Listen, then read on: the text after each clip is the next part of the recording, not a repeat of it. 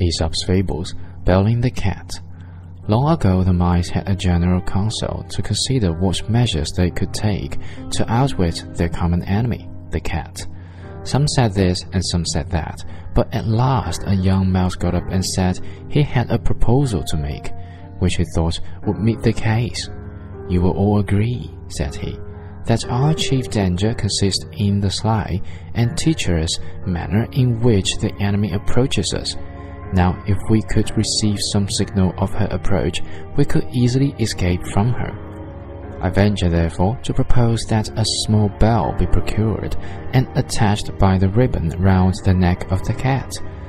By this means, we should always know when she was about and could easily retire while she was in the neighborhood. This proposal met with general applause until an old mouse got up and said, that is all very well, but who is to bell the cat? The mice looked at one another and nobody spoke. Then the old mouse said, It is easy to propose impossible remedies.